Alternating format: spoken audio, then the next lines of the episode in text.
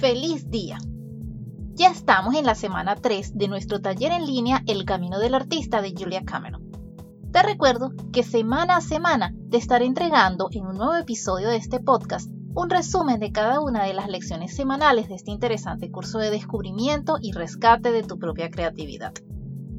Si quieres contar con los ejercicios prácticos propuestos cada semana y con información adicional de interés, regístrate en el enlace correspondiente en el área de notas de este podcast en mi página web o en mis redes sociales.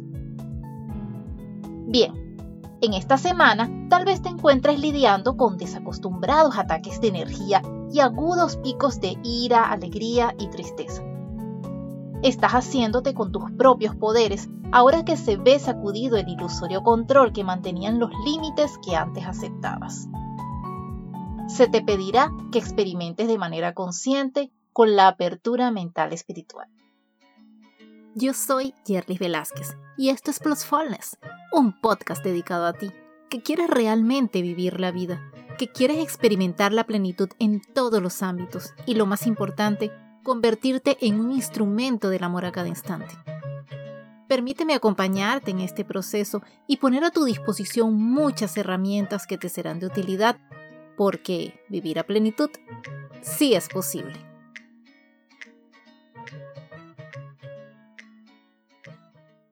La lección de hoy está basada en los siguientes tópicos. La ira, la sincronía, la vergüenza, la gestión de las críticas y el crecimiento. Comenzaremos entonces conversando sobre esa emoción llamada ira. La ira es como un combustible. Lo sentimos y queremos hacer algo, pegar a alguien, romper algo, tener un ataque, dar un puñetazo a la pared. Pero como somos buena gente, lo que hacemos con nuestra ira es comérnosla, negarla, enterrarla, bloquearla, esconderla, mentir sobre ella, Hacemos de todo menos escucharla. A la ira hay que escucharla. La ira es una voz, un grito, un ruego, una exigencia. A la ira hay que respetarla. ¿Y sabes por qué? Porque la ira es un mapa. La ira nos muestra dónde están nuestros límites, nos marca a dónde queremos ir, nos permite ver dónde hemos estado y nos hace saber cuándo no nos ha gustado. La ira señala el camino. En la rehabilitación de un artista bloqueado, la ira es señal de salud. Hay que actuar a partir de la ira. Lo que no hay que hacer es dejar que ella actúe a través de nosotros. Se trata de usarla como combustible para emprender las acciones que debemos llevar a cabo y trasladarnos hacia donde ella nos dirige. Si esperamos un poco, podemos ser capaces de traducir el mensaje que nos está enviando. Cuando sentimos ira muchas veces nos pone furiosos el hecho de sentir ira. Pero ella nos dice que ya no podemos permitir nuestra antigua vida, que la antigua vida se muere y ese sufrimiento nos provoca ira. La pereza, la apatía, la desesperación son los enemigos. La ira no. La ira es nuestra leal amiga, quizá una no muy dulce ni agradable, pero siempre nos indicará cuando hemos sido traicionados. Siempre nos dirá cuándo nos hemos traicionado nosotros mismos. Siempre nos da una invitación a la acción. Ahora bien, vamos a conversar sobre un aspecto al cual siempre le damos otro nombre cuando se hace presente en nuestras vidas, y es la sincronía. Fíjate, las oraciones que obtienen respuesta dan miedo porque implican responsabilidad. Tú lo pediste, ahora que lo tienes, ¿qué vas a hacer?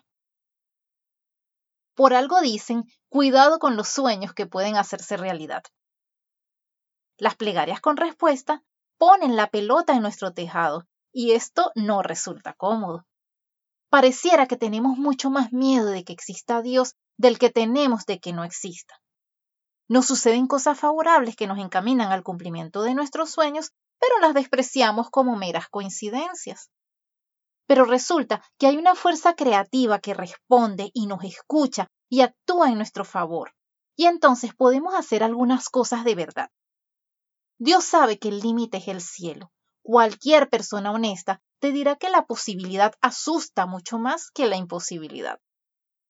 Si en efecto tenemos que lidiar con una fuerza más allá de nosotros mismos que se inmiscuye en nuestras vidas, entonces tal vez tengamos que poner en marcha acciones para lograr esos sueños que antes parecían imposibles.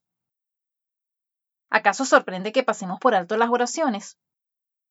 Lo llamamos coincidencia, suerte, de cualquier manera, menos lo que es.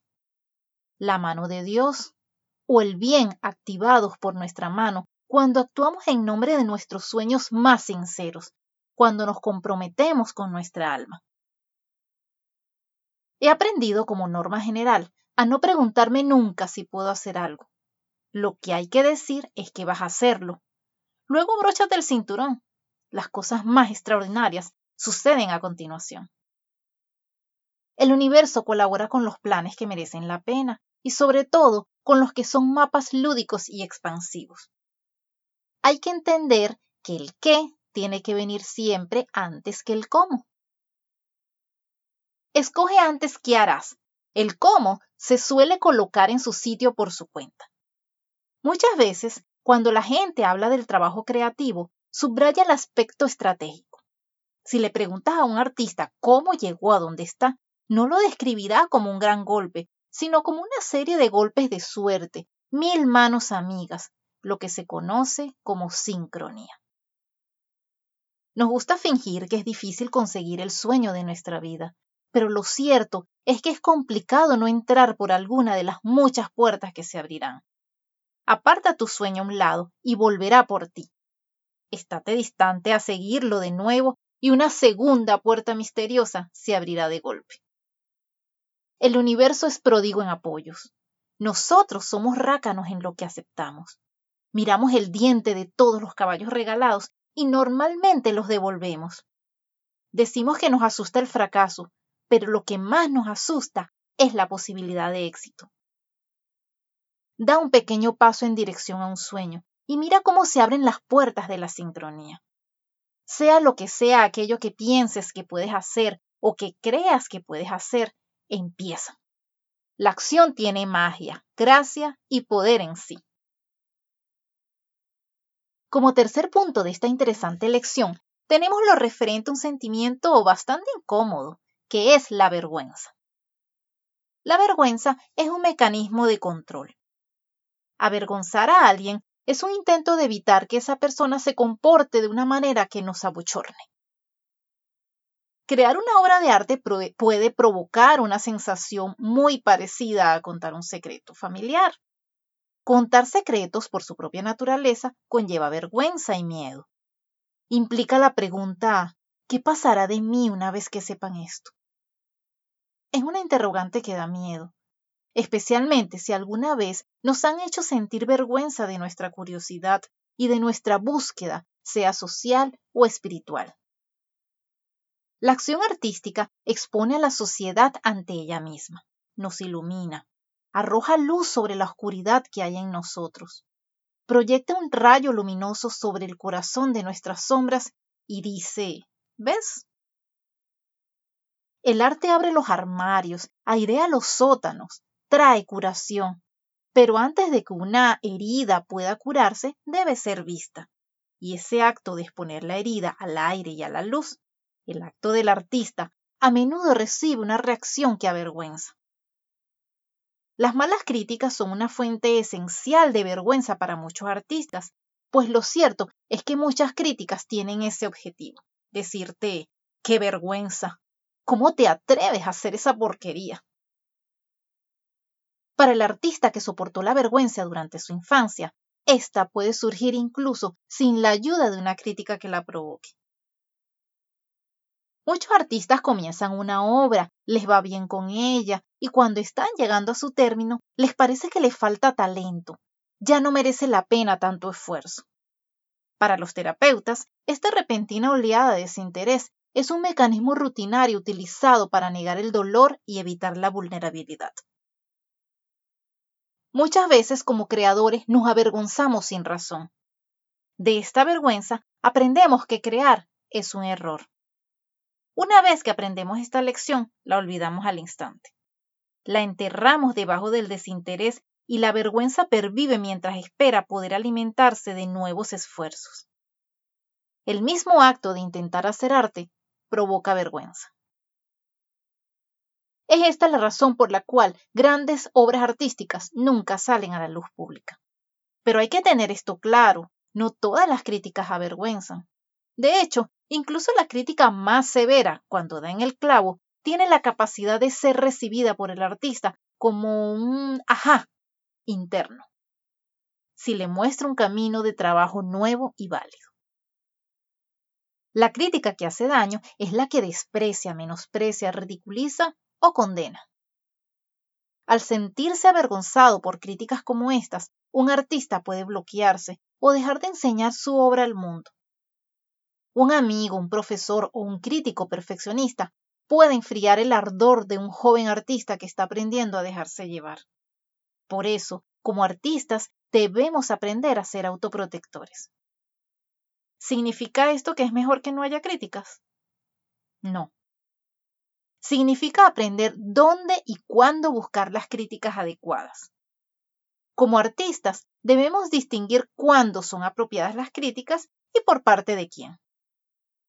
Como artistas, no somos capaces de controlar todas las críticas que recibimos, pero sí podemos aprender a consolar a nuestro niño artista por las críticas injustas, a encontrar amigos con los que airear nuestro dolor en un entorno protegido, a no negar ni tragarnos nuestros sentimientos cuando se nos ha destrozado artísticamente. El arte requiere un espacio protegido. La idea es que los artistas lo encuentren primero en su familia, luego en la escuela y por último en una comunidad de amigos o de gente que los apoye. Este ideal rara vez se hace realidad. Como artistas debemos aprender a crear nuestros propios entornos protegidos. Debemos aprender a proteger a nuestro niño artista de la vergüenza. Esto lo hacemos disolviendo nuestras vergüenzas infantiles, poniéndolas sobre el papel y compartiéndolas con otras personas que no nos avergüencen. Y en este mismo orden de ideas, vale la pena conversar sobre cómo gestionar las críticas.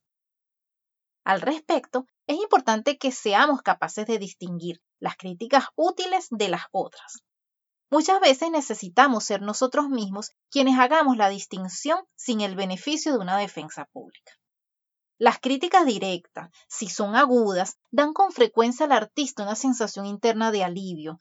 Ah, ajá, así que esto es lo que pasa. Pero las críticas inútiles, por otro lado, nos dejan con la sensación de haber sido vapuleados. Por regla general, tienen un tono fulminante que avergüenza. Su contenido es ambiguo y sus condenas son personales, imprecisas o globales. No hay nada que extraer de las críticas irresponsables. Estás lidiando con un niño interior. El abuso artístico de un niño provoca una rebelión que genera bloqueo. Lo único que puedes hacer con las críticas abusivas es curarse de las heridas que ocasionan. En el material de apoyo de tu plataforma de estudios podrás encontrar las reglas para el camino que son útiles a la hora de enfrentarse a cualquier forma de crítica. También vas a encontrar un trabajo detectivesco muy interesante, así que por favor no dejes de hacerlo. El último punto de esta sesión es el crecimiento. El crecimiento es un movimiento errático hacia adelante dos pasos adelante, uno hacia atrás.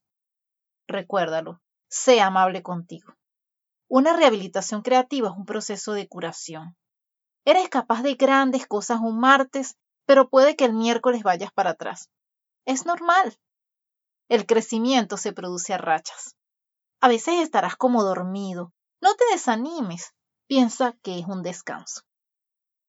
En muchas ocasiones una semana de perspicacia se verá seguida por una semana de pereza. Parecerá que las páginas matutinas no tienen sentido. Lo tienen. Lo que estás aprendiendo al escribirlas, aunque estés cansado o parezcan aburridas, es a descansar sobre la página. Esto es muy importante. Si te acostumbras a la práctica de escribir tres páginas cada mañana y hacer algo amable por ti todos los días, empezarás a notar una cierta ligereza de corazón. La expresión Dios ayuda a quienes se ayudan a sí mismos puede adquirir un significado nuevo y muy diferente. Ábrete a la posibilidad de recibir regalos a través de canales inesperados y practica decir que sí a tales ayudas. Más que ninguna otra cosa, experimenta con la soledad. Necesitarás comprometerte a pasar tiempo en silencio. Intenta adquirir el hábito de conectar contigo mismo. Varias veces al día, tómate un momento y pregúntate cómo te sientes. Escucha tu respuesta, responde con amabilidad. Si estás haciendo algo muy difícil, prométete que después te tomarás un descanso y te darás algún capricho. Mímate, mímate mucho, porque quien se siente mimado se siente pleno. Y no debes olvidar que vivir a plenitud sí es posible.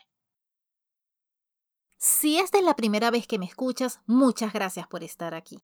Plusfulness es un podcast que se produce una vez a la semana. Por favor, regresa y siéntete libre de buscar a Plusfulness en tu plataforma de podcast favorita y suscríbete. También puedes seguirme en Instagram como arroba plusfulness o visita mi página web www.plusfulness.com.